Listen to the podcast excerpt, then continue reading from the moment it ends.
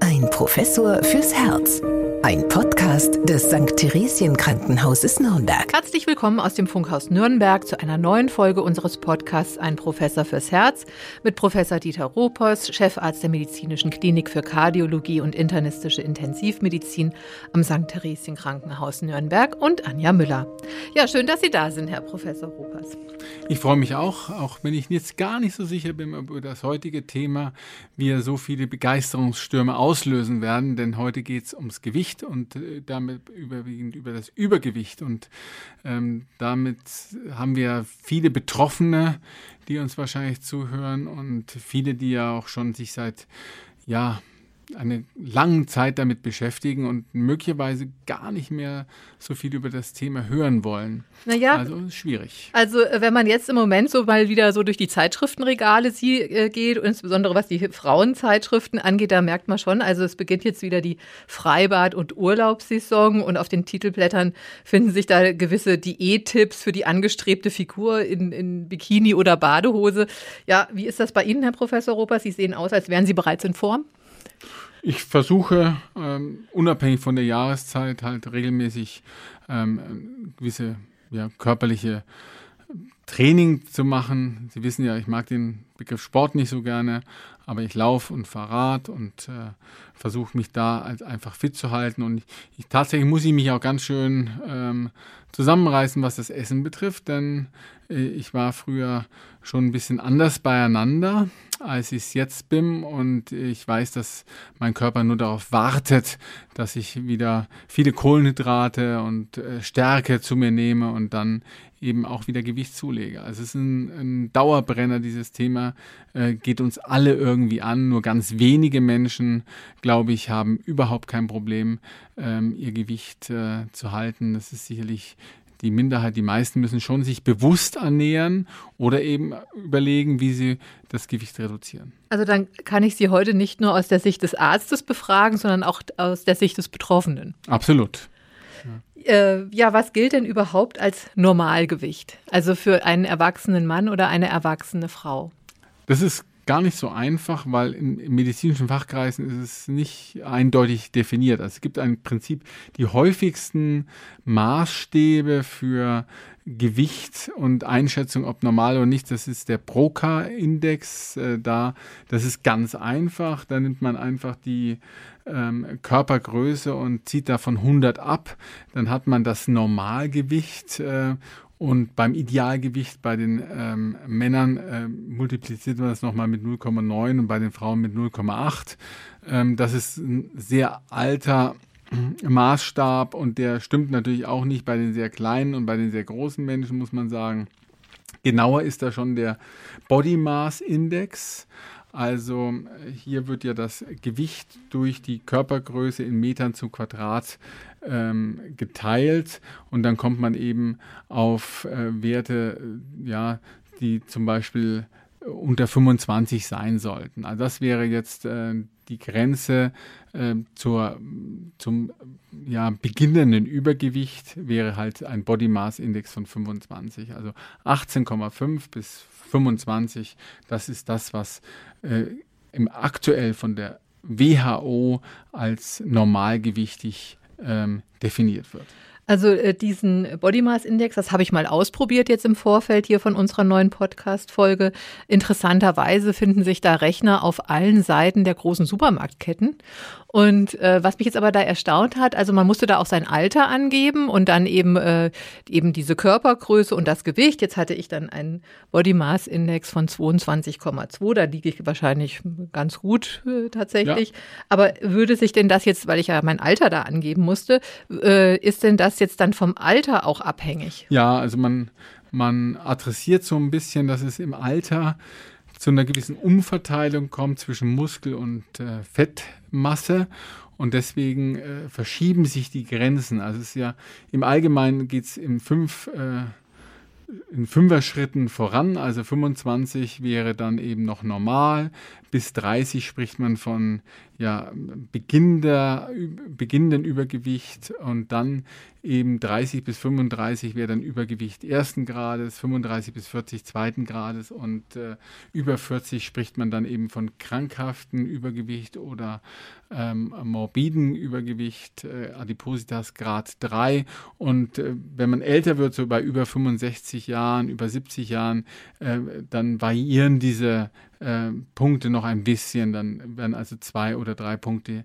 äh, zugeschlagen und eben adressiert, dass eben durch äh, weniger Muskelmasse im Alter, dadurch wird weniger Energie verbraucht, weil die Muskeln ja Energie äh, verbrauchen, da wird mehr Fett angelegt und deswegen ist der Body Mass Index aufgrund des erhöhten Fett ähm, Gehalts beim Älteren eben ein etwas anderer und etwas anders zu bewerten. Deswegen diese altersabhängige ähm, ja, Einordnung des Body Mass Index. Und nehmen wir mal an, der würde jetzt eben über diesen 25 liegen, bin ich dann schon krank? Na, krank, ähm, das, ist, das ist eine gute Frage. Ähm, ob man tatsächlich mit äh, den, der sogenannten Präadipositas, ob man da krank sind. Es gab früher Studien, die gezeigt haben, dass die mit einem leichten Übergewicht vielleicht das ein oder andere den einen oder anderen Vorteil haben. Zum Beispiel bei der Überwindung von Infektionen oder bei Operationen, dass also leichtes Übergewicht unter Umständen sogar einen Vorteil bringt, was, äh, was solche ähm, ja, Probleme betrifft, ja, auch was die Prognose betrifft. Mittlerweile, das muss man ganz klar sagen, hat sich das aber überholt. Es gibt jetzt inzwischen neue Studien, die zeigen, ab äh, 25 BMI steigt eben das Risiko für die Entwicklung ähm, von Bluthochdruck, für die Entwicklung von Diabetes und dann eben für die Entstehung von Folgeerkrankungen wie Herz-Kranzgefäßerkrankungen, Arteriosklerose, Schlaganfall, Herzinsuffizienz, Herzrhythmusstörung deutlich an. Und deswegen äh, würde ich sagen, Sie haben auf jeden Fall ab 25 ein erhöhtes Risiko für all das, was ich gerade genannt habe. Krank ist man eigentlich noch nicht, aber man hat dieses Risiko.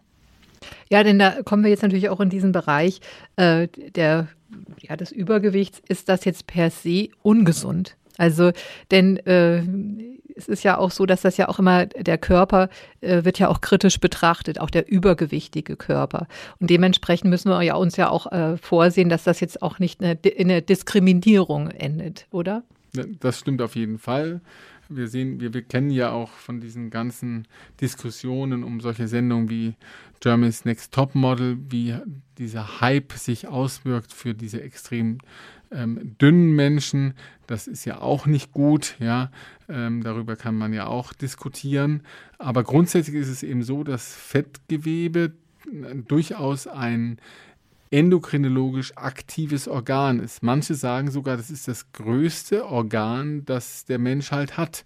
Also dieses äh, Fettgewebe als, ähm, äh, ja, als Produzent von Hormonen zum Beispiel zu begreifen, die dann ihrerseits eben negative Auswirkungen haben auf die Gesamtgesundheit. Und ich glaube, das ist äh, wichtig, dass man sich das vor Augen hält. Ähm, Patienten mit übermäßigem Körperfett haben eben ein erhöhtes Risiko wie gesagt, für den Diabetes, für die Arteriosklerose und das kann man durchaus auch ähm, gut begründen durch eben ähm, hormonaktive Prozesse, die aus dem Fettgewebe heraus angetriggert werden. Also das ist schon so, dass man schauen sollte, dass das Körperfett ein bestimmtes Ausmaß nicht überschreiten sollte. Also das heißt, wenn ich das jetzt richtig verstehe, dass diese Fettzellen, die wir jetzt zum Beispiel in diesem Bauchfett haben, mhm. dass die sich da jetzt nicht so schön ausruhen, sondern dass die aktiv sind und ja. dementsprechend Botenstoffe in den gesamten Körper senden und im Körper dann dementsprechend auch zum Beispiel entzündliche Prozesse oder andere Prozesse auslösen können. Ganz genau. Die, die, ähm, dieses Fettgewebe zum Beispiel steuert ja auch das, das Hungergefühl, das Sättigungsgefühl. Und gerade wenn das äh, im Übermaß vorhanden ist, ist diese Rückkopplung gestört. Ja? Das heißt, äh, das ist ja auch ein Problem von diesem Patienten, dass eben die durch das gestörte Sättigungsgefühl eben ähm, eher also ein Teufelskreis in Gang kommt. Äh, Übergewicht führt zu Übergewicht und das wird hormonell vermittelt. Und es gibt natürlich auch Hormone, die im Fettgewebe entstehen, die eben Entzündungsprozesse äh, unterstützen. Ähm, oder zum Beispiel auch die Empfindlichkeit der Zellen, was das Insulin betrifft, beeinflusst wird. Also äh, dann die Insulinfreisetzung führt ja dazu, dass ähm, Blutzucker verstoffwechselt wird, dass weniger eben in Fettgewebe umgebaut wird. Und diese Empfindlichkeit der Zellen für das Insulin wird ja durch äh, das Fett auch negativ beeinflusst. Es kommt zur Insulinresistenz und das ist dann der erste Schritt zum Diabetes mellitus mit allen Konsequenzen. Ja, und äh, man spricht ja dann auch immer eigentlich so von diesen vier Faktoren, also hoher Blutdruck, hohe Blutfettwerte, hohe Blutzuckerwerte in Kombination mit dem Übergewicht. Dann spricht man da vom metabolischen Syndrom. Was ist das? Genau, und das ist eben metabolisch, das ist eben Cholesterin, Triglyceride, ähm, das ist die Glukosetoleranzstörung und dazu kommt eben der Bluthochdruck und da haben wir jetzt schon äh, relevante Risikofaktoren für Arteriosklerose, Schlaganfall, Herzinfarkt. Also man spricht auch vom tödlichen Quartett in dem Zusammenhang mhm. oder vom Syndrom X. Und da kommt eben als letzter Punkt die Adipositas dazu. Also das ist schon auch eine relevante Diagnose. Und häufig ist es eben so, dass wir diese vier Erkrankungen bei einem Patienten vereint sehen. Das sind eben die übergewichtigen Patienten, die haben eben auch Bluthochdruck und eine ähm, Diabetes mellitus. Und das ist ein, ein, schwieriges Problem. Andererseits, wenn Sie jetzt zum Beispiel als Bluthochdruckpatient es Ihnen gelingt, ähm, Gewicht zu reduzieren, dann senken Sie deutlich und nachweisbar Ihre Blutdruckwerte. Wenn Sie also in der Lage sind, Ihr Gewicht sagen wir mal, um drei bis fünf Kilogramm äh, zu reduzieren, das ist ja nicht wahnsinnig viel, das kann man schaffen, dann ist es unter Umständen schon eine Blutdrucktablette weniger, die man am Tag nehmen muss. Also das heißt, schon wenige Kilo können schon einen größeren Effekt erzielen. Wenige Kilo weniger auf den Rippen. Sie sind dann gleich im zweistelligen äh, Prozentbereich, was das Lebenszeitrisiko für ähm, zum Beispiel Herzinfarkt und Schlaganfall betrifft. Wenn Sie 10 Kilogramm Gewicht äh, reduzieren, haben Sie 20 Prozent weniger Risiko für einen äh, Schlaganfall und Herzinfarkt. Also das ist, lohnt sich in jedem Fall ähm, am Gewicht zu arbeiten. Und sollte man denn dann möglichst schnell abnehmen oder in einem langsamen Prozess? Ich hatte jetzt auch im Vorfeld gelesen, dass, bei, dass ich beim schnellen Abnehmen sogar Fett am Herz sammeln kann. Das weiß ich nicht, ob das so stimmt. Also Fett am Herz sammelt sich natürlich gerade beim übergewichtigen Menschen ähm, wie auch Bauchfett eben auch an den Organen, um die Organe herum und ist da übrigens auch sehr ähm, aktiv. Gerade dieses Herzfett ist ähm, endokrinologisch hormonell sehr aktiv. Das kann man nämlich mit bestimmten bildgebenden Verfahren sogar nachweisen, diese Überaktivität. Ähm, ich bezweifle jetzt, dass es jetzt zu einer vermehrten Ansammlung Fett kommt, wenn man sehr schnell abnimmt. Ähm, aber Tatsächlich kenne ich jetzt nicht jede Studie dazu. Es gibt sicherlich die eine, die das befürworten, andere, die das nicht unterschreiben können. Aber grundsätzlich ist es natürlich so, dass die nachhaltigere äh, Gewichtsabnahme wahrscheinlich eine moderate ist. Also wenn Sie kontinuierlich eben über einen bestimmten Zeitraum an sich arbeiten, durch körperliches Training und durch Umstellung der Ernährung, äh, dann ähm, ist es wahrscheinlich nachhaltiger, als wenn Sie so eine Crush-Diät haben, 10 Kilo in zwei Wochen abnehmen und dann ähm, in, in, weiteren zwei Wochen wieder 15 zunehmen. Das ist ja dieser Jojo-Effekt, Ping-Pong-Effekt, den man bei vielen Diäten ja beobachtet und den ja viele von vielen Betroffenen können ja ein Lied davon singen. Deswegen, ich spreche auch, wenn Sie es genau ähm, zugehört haben, nicht von Diät. Ja, Diät, ich spreche immer von Umstellung der Ernährung. Das ist wahrscheinlich äh, sinnvoller, als wenn ich jetzt mich auf eine bestimmte Diät einschieße. Man muss seine Ernährung umstellen und gleichzeitig versuchen, sich körperlich ein wenig zu fordern. Ähm, dann äh, glaube ich, das ist am nachhaltigsten und am sinnvollsten. Ja, und ich denke mal, äh, so wie äh, immer im Leben, wenn man eine große Aufgabe hat, kann man die ja auch in kleine Teile erstmal zerlegen. Und wenn ich mir jetzt vornehme, zum Beispiel, ich nehme in jedem Monat ein Kilo ab, dann habe ich ja übers ganze Jahr gesehen zwölf Kilo abgenommen. Und das ist doch dann eigentlich auch schon eine enorme Leistung. Ja, das wäre großartig. Vor allen Dingen, weil es dann kontinuierlich runtergeht. Ja, als wenn man sich für kurze Zeit mit, mit, mit Wasser und Brot, ja, weil Brot da jetzt auch keine ideale Lösung ist, aber ähm, runterhungert, ja, die ähm, Lebensqualität enorm leidet, auch diese Ernährungsumstellung dann ja negativ belegt ist und dann eben in sehr kurzer Zeit das, was man dort ähm, ja an Gewicht verliert, auch sofort wieder wieder auf den Rippen hat. Also ich denke, die nachhaltigere ist immer, ist immer das kontinuierliche und das ist eben eine Umstellung des ganzen ja, das, das eine Lifestyle-Modifikation. Es ist dann nicht nur die Ernährung, es ist eben, wie gesagt, die Bewegungsfreude und es sind solche Dinge wie Schlafhygiene. Also, dass zum Beispiel man darauf achtet, dass man ausreichend viel schläft.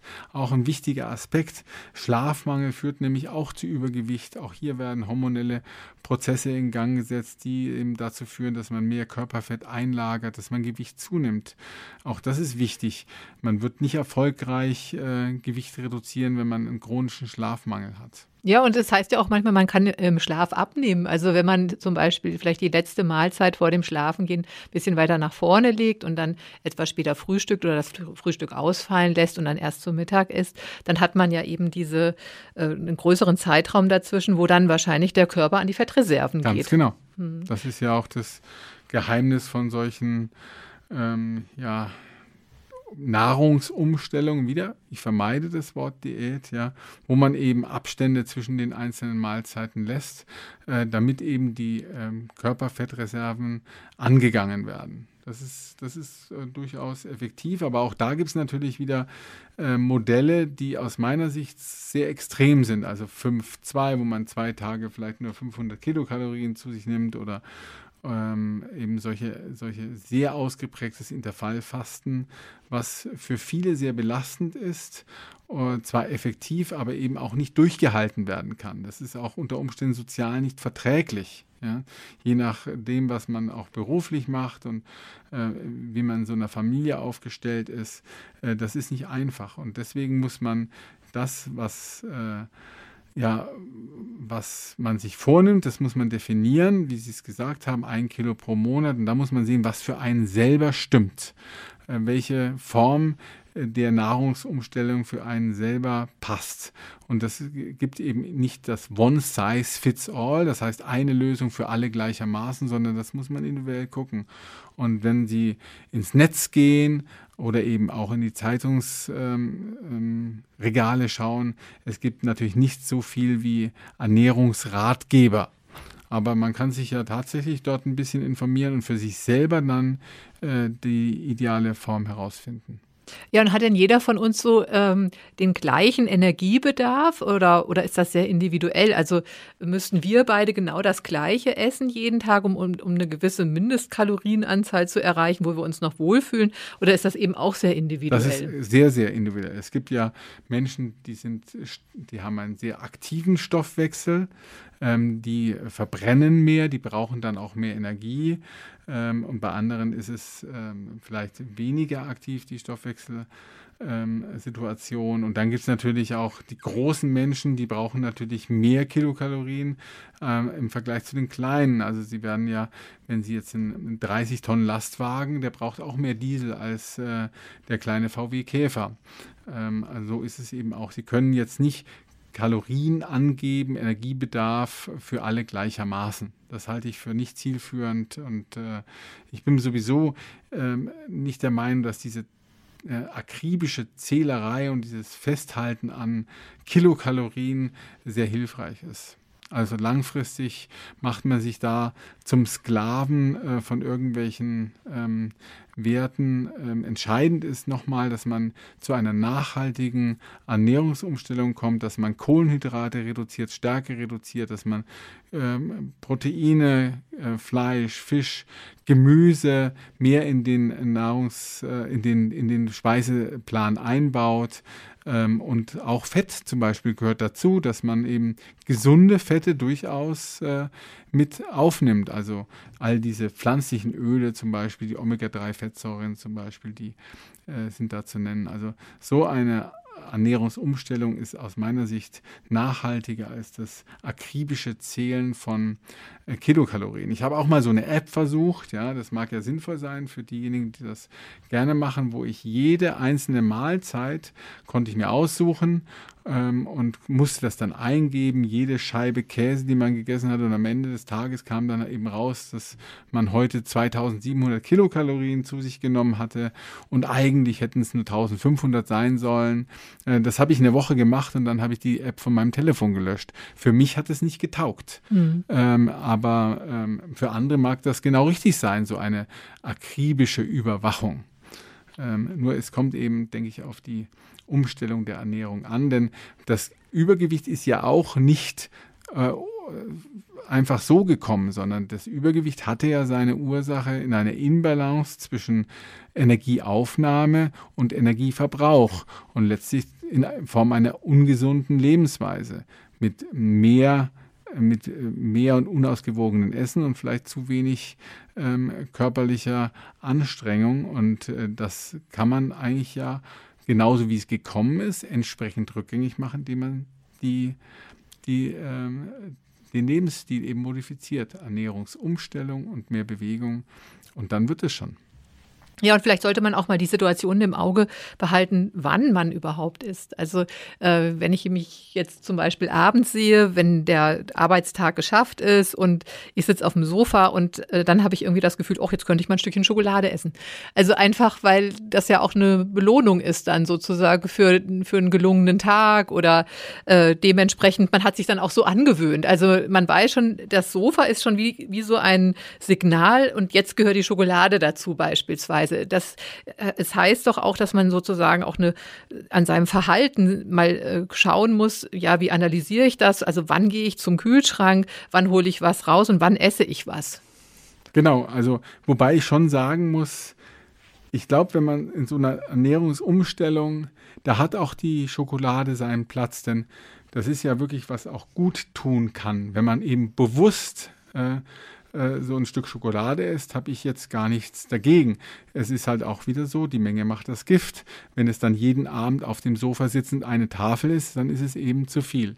Aber ich habe die Erfahrung bei mir selber gemacht. Es ist ja äh, immer, wenn ich den Kühlschrank aufgemacht hatte, ich musste ihn nur aufmachen, dann, dann hatte ich einfach Lust, jetzt eine Scheibe Käse zu essen oder eine Scheibe Salami. Das konnte ich gar nicht überwinden. Ja, und wenn ich in Urlaub gefahren bin ähm, dann hatte ich ja diesen Zugang zum, zum Kühlschrank nicht und äh, ich hatte auch gar keine ähm, Bedürfnisse, jetzt da äh, am Abend noch Salami oder Käse zu essen. Und dann war ich wieder zu Hause und schon geht's wieder los.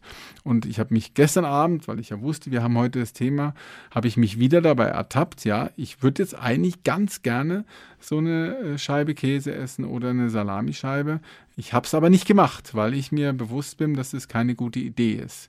Aber es ist eben sehr, sehr schwer und um das nachhaltig äh, ja, zu gestalten, braucht man schon eine gewisse äh, Selbstdisziplin. Aber es ist auf der anderen Seite, wie gesagt, ich bin auch jemand, der gerne mal ein Stück Schokolade isst, aber eben keine Tafel. Aber vielleicht würde dann ja auch so eine Vermeidungsstrategie ganz gut sein, also dass man irgendwie bestimmte Sachen erst gar nicht im Haus hat. Also das äh, finde ich ist manchmal auch äh, erstaunlich. Ähm, also wenn man sich jetzt selber mal so eine Fastenzeit auferlegt und man hat gar nichts, keine Süßigkeiten im Haus, dann braucht man sie auf einmal auch gar nicht. Das stimmt wohl. Wobei ich denke, äh, das wäre eine Phase, wo man eben damit einsteigt und wenn man dann die Phase erreicht, wo man, wo man eben doch die eine oder andere Schokolade mal im Haus hat ja, ähm, und die aber dann auch eine ganze Weile hält, dann hat man eigentlich das erreicht, wo man eigentlich hin möchte. Dann hat man die eine, einerseits die Ernährungsumstellung geschafft, andererseits die Selbstdisziplin, dass man wirklich nur mit Appetit oder bewusst halt ähm, sich auch mal ja, so eine Schokolade gönnt. Warum denn nicht? Ja, ist übrigens auch je nach Kakaogehalt ja auch etwas, was durchaus Vorteile hat für die kardiovaskuläre Gesundheit. Und das hatten wir ja auch schon mal in unserer Podcast-Folge Herz und Genuss. Also wer das nochmal nachhören möchte, da haben wir durchaus positive Aspekte der Schokolade genannt.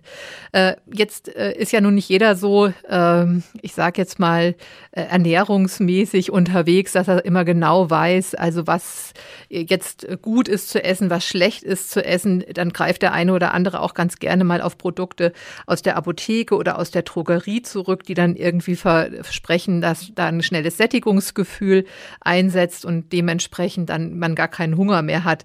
Äh, was halten Sie denn davon? Also wer heilt, hat Recht, heißt es ja in der Medizin. Äh, es mag den einen oder anderen geben, der ähm, damit Mahlzeiten zum Beispiel ersetzen kann. Das ist ja die Idee dahinter, dass man sagt, mit diesen Drinks äh, oder Pulver, äh, dass man eben die normale Mahlzeit ersetzt. Man hat, man hat was im Magen und ähm, ähm, kann eben dann auf diese Mahlzeit, die man eben überbrückt, damit verzichten. Äh, wenn man aber in die, ja, in die Literatur guckt, die meisten dieser ähm, ja, Ersatz ähm, Mahlzeiten haben keine gute Studienlage oder überhaupt keine Studienlage. Und wenn man, wenn man dann mal sieht, was die Stiftung Warentest zu den einzelnen Präparaten zeigt, dann ist das doch sehr ernüchternd. Ähm, wieder, es mag äh, Menschen geben, die davon die damit äh, gut zurechtkommen, die da auch profitieren von. Es wird ja auch nicht wenig verkauft. Also ist jetzt nicht so, dass die ähm, dass, dass, die, äh, dass das ganz äh, wenige Menschen nur nehmen. Also viele versuchen das. Ich habe es ehrlicherweise auch schon mal versucht, aber für mich hat es eben auch nicht getaugt. Ich denke, das ist wieder sehr individuell ähm, und ähm, das muss jeder ähm, entscheiden. Man wenn man anders nicht zurechtkommt, warum soll man es nicht ausprobieren? Aber wenn man sieht, es funktioniert nicht, dann, dann äh, ist es auch nicht sinnvoll, wenn man krampfhaft daran festhält. Es ist nicht unbedingt, also mir hat es einfach nicht geschmeckt, wenn ich ganz ehrlich bin. ja, ja und, und fehlt einem da nicht auch eine gewisse äh, Vielfalt an Nährstoffen dann einfach auch, also auch an Vitaminen, wenn man jetzt nur solche Präparate jetzt zum Abnehmen. Ja, benutzt. nur solche sollte man sowieso nicht. Also man sollte jetzt nicht alle drei Mahlzeiten des Tages durch äh, solche Drinks äh, und Pulver und so ersetzen. Äh, wenn überhaupt, dann maximal drei Wochen. Ja, und dann muss man schon wieder versuchen, zumindest eine Mahlzeit wieder normal zu essen. Ähm, aber wenn man das machen würde, glaube ich schon, dass man dann Nahrungsersatzmittel, Zusatzmittel braucht, um eben das Defizit an, an Vitaminen, Spurenelementen und sowas auszugleichen. Wenn man auf der anderen Seite eben eine Ernährungsumstellung macht, wie gesagt, mit äh, Proteinen, Gemüse, ähm, gesunden Fetten und weniger Kohlenhydrate ist es ja gar nicht nötig. Warum spielen denn immer die Proteine eigentlich so eine große Rolle dabei? Die ähm, Proteine führen natürlich dazu, dass sie den, den Muskelaufbau fördern und äh, weniger eben ins Fettgewebe eingespeichert wird. Ähm, deswegen sind Proteine ein integraler Bestandteil unserer Ernährung, die wir brauchen. Ja, während die Kohlenhydrate ja gerne eins zu eins und sehr schnell umgewandelt werden in Fett und die Proteine dagegen eben eher ein so ein nachhaltiger Energiespeicher sind. Und äh, wenn man jetzt dann sein Wunschgewicht erreicht hat, steht man ja eigentlich vor der großen Schwierigkeit, eben dann das Gewicht auch zu halten. Also äh, das ist ja dann oft eben auch für jemanden, der dann äh, erstmal jetzt abgenommen hat, ein, ein, Erfolg, aber dann diese Vorstellung, mich jetzt vielleicht mein Leben lang jetzt so zu ernähren, das ist ja für viele auch keine schöne Vorstellung. Aber letztendlich denke ich auch, wie Sie gesagt haben, ähm, es ist ja durchaus auch mal erlaubt, dann auch mal wieder über die Stränge zu schlagen, wenn man sich ja vielleicht an einem anderen Tag wieder zurücknimmt. Das ist eben, denke ich, der Unterschied zwischen einer Diät und einer Ernährungsumstellung. Bei einer Diät ist es sicher schwierig, die, die, Vorstellung, dass ich jetzt eine bestimmte Diät ein Leben lang durchhalten muss, die würde mich auch ganz schön frustrieren. Ähm, und es ist natürlich schon so, wenn Sie durch diätetische Maßnahmen und insbesondere auch über einen äh, relativ kurzen Zeitraum dann Ihr, ihr Wunschgewicht erreicht haben, dann ist es ja so, dass das für den Körper ähm, ein Mangelzustand war, ein, ein Hungerzustand. Und der Körper wartet ja nur darauf, dass Energie zugeführt wird. Wenn Sie also Ihre diätetischen Bemühungen dann zum Teil aufgeben, dann wird es so sein, dass sie eben relativ schnell so auch wieder die Fettspeicher auffüllen, die geleert sind, weil der Körper das einfach so will. Und ähm, da gehört natürlich einmal äh, viel Willen dazu oder besser eben noch, man hat einfach die Ernährung umgestellt, ähm, damit man eben nicht ähm, sich jetzt äh, weiterhin diätetisch hier ähm, ernähren soll. Also ich weiß ja, wie schwer das ist, ähm, dass man, wenn man ein bestimmtes Gewicht erreicht hat, das dann zu halten, weil es eben ähm, vom Körper aus so gesteuert wird, dass jede Energie, die man zuführt, auch gleich äh, ja, zu einer Energiespeicherung führt. Aber meine persönliche Erfahrung ist eben die, äh, nachhaltige Umstellung von Ernährung führt dann auch zu einem Erfolg und das ist dann irgendwann auch nicht mehr so anstrengend. Irgendwann ist es dann tatsächlich so, ähm, dann hat man sich ähm, daran, daran adjustiert, der Körper hat sich daran adjustiert und dann hält man sein Gewicht. Ja, ich denke, es ist halt diese Kombination aus einer Ernährungsumstellung, äh, einer Bewegung und einer Verhaltensänderung. Also diese drei Komponenten müssen noch irgendwie zusammenkommen. Ganz genau. Und, und äh, gerade jetzt auch die Bewegung, ich denke, Sie haben sich auch mehr bewegt, auch im Prozess des Abnehmens. Auf jeden Fall ist es ja auch leichter gefallen. Also ich kann das ja hier gerne auch im Podcast mal sagen. Also ich kam von 132 Kilogramm. Und da ist Bewegung nicht so einfach. Ja, da macht Bewegung keinen großen Spaß, da macht das Rumlaufen keinen Spaß. Dann, äh, jedes Gramm merkt man äh, in den Gelenken. Und das muss natürlich einhergehen, dass man, dass man halt äh, versucht, einen Weg zu finden, wie man jetzt seine Ernährung umstellt, damit man ein bisschen Gewicht verliert und dann parallel dazu eben in die Bewegung zu gehen und die dann auch zu steigern. Und dann äh, arbeitet man sozusagen von beiden Seiten in die richtige Richtung. Und äh, jetzt hört man ja auch immer wieder von äh, Prominenten, die beispielsweise sich den Magen haben verkleinern lassen. Mhm. Äh, ist das jetzt auch eine sinnvolle Maßnahme? Also für Patienten, die es anders nicht schaffen, ist es auf jeden Fall eine sinnvolle Maßnahme. Denn wir haben ja äh, am Anfang schon besprochen, dass Übergewicht ein enormer Risikofaktor ist für Zuckerkrankheit, für Herzinfarkt, Schlaganfall und so weiter. Das hat also tatsächlich prognostische Bedeutung. Das ist nicht nur, das ist nicht einfach nur unschön, ja, das sieht ja wiederum im Auge des Betrachters, ähm, aber es ist halt einfach medizinisch geboten, ähm, krankhaftes Übergewicht, auf jeden Fall krankhaftes Übergewicht zu ähm, reduzieren. Und damit spreche ich von einem BMI von über 35 bzw. über 40. Denn nur bei solchen Patienten werden ja solche chirurgischen Verfahren auch von den entsprechenden Kassen übernommen. Und ähm, das äh, das ist sicherlich ein sinnvoller Ansatz. Allerdings ähm, ganz risikolos sind diese chirurgischen Verfahren nicht. Ähm, es das sind ja stark übergewichtige Menschen, die operiert werden müssen. Da besteht ein bisschen ein, ein gewisses äh, perioperatives Risiko. Und ähm, auch da funktioniert es nicht bei jedem. Das ähm, Gastric Bending, das Magenband oder der Bypass oder der Ballon, das sind solche verschiedene Möglichkeiten. Und äh, klar, es gibt in der Öffentlichkeit den ein oder anderen Protagonisten, da hat es sehr geholfen. Ich meine, der den ehemaligen Manager von Werder Bremen zum Beispiel, der enorm an Gewicht ähm, abgenommen hat. Und das ist auch so im, ähm, in meinem Patientenkreis, den ein oder andere hat das sehr geholfen, muss man sagen. Aber es wird ja genau geprüft. Man die Indikation wird hinterfragt. Ähm, es muss auch nachgewiesen werden, dass man schon einiges unternommen hat, um dieses Gewicht zu reduzieren. So ganz einfach ist es nicht, aber für den einen oder anderen ist es sicherlich eine Option. Jetzt haben Sie ja selber gesagt, Sie haben stark abgenommen. Jetzt haben Sie jetzt Ihr Wunschgewicht oder Ihr Wohlfühlgewicht erreicht?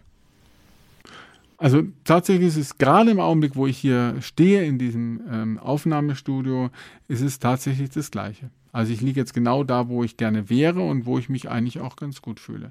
Wochenende war ich laufen und äh, habe mich recht äh, entspannt dabei gefühlt. Ja, das habe ich jetzt für mich so definiert und das steht jetzt ganz groß äh, bei mir ähm, an, an meinem Schreibtisch. Ja, und da schaue ich halt mal, äh, wie es jetzt wird. Aber ich muss sagen, was ich halt, glaube ich, was ein Problem ist, und das sind ja für viele Betroffene ein Problem, wenn man dann irgendwann mal nur noch auf das Thema Essen und nur noch auf das Gewicht und nur noch auf die Kilokalorien, die man zu sich nimmt, fixiert ist.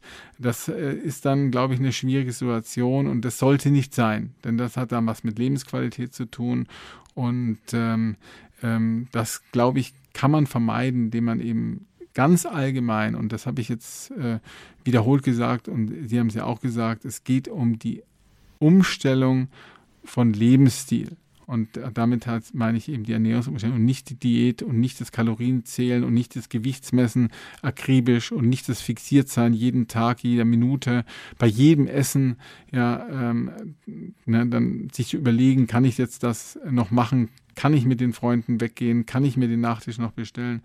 Kleine Sünden sind erlaubt, ja, wenn man alles andere gut im Griff hat. Das heißt, Sie wiegen sich auch nicht mehr regelmäßig? Nein, tue ich nicht. Also einfach dann, weil Sie jetzt auch ein Gespür für den Körper haben, ja, das ist jetzt so in dem Bereich, wo ich jetzt genau, unterwegs also ich, bin. Genau, ich denke, es ist relativ stabil, aber wenn ich, ich war jetzt zum Beispiel eine Woche ähm, Skifahren Anfang März, ja, da ist es natürlich schon anders. Da habe ich mich anders ernährt, ähm, da habe ich zwar auch mehr regelmäßig körperliche ähm, Belastung gehabt, aber ich, die Ernährung kann man eben schlecht einschätzen und da habe ich mich dann nach dieser Woche, habe ich mich schon wieder gewogen. Also wenn irgendwas besonders ist und anders ist, ähm, dann äh, mache ich das schon gelegentlich, vielleicht tatsächlich einmal im Monat, aber ich bin jetzt keiner, der sich jeden Tag auf die Waage stellt und dann eben deprimiert ist, wenn er 300 äh, Gramm mehr oder weniger wiegt. Ja, also ähm, das, das halte ich eben auch nicht für gut. Ich glaube, das das große Thema beim Gewicht ist ja der, Frust. Und ähm, dass man es einfach nicht schafft, dass es nicht geht. Ähm, man hat endlich ein paar Kilo abgenommen und dann ein paar Wochen später ist es alles wieder drauf. Und diese, diese äh, deprimierenden ja, ähm, Erlebnisse, die, das darf eben nicht sein. Und deswegen nachhaltig ändern, nicht zu viel vornehmen, ähm, und ähm, das gleiche, das Ganze etwas begleiten und für sich selber eben die, äh, die individuell beste Möglichkeit finden, abzunehmen. Das ist der, der Weg zum Erfolg, glaube ich. Ja. Jetzt haben Sie sich ja äh, selbst äh, äußerlich stark verändert, ja, aber nimmt man auch in diesem, verändert man sich auch innerlich in diesem Abnehmenprozess oder was haben Sie über sich selbst gelernt in diesen Monaten, wo Sie abgenommen haben?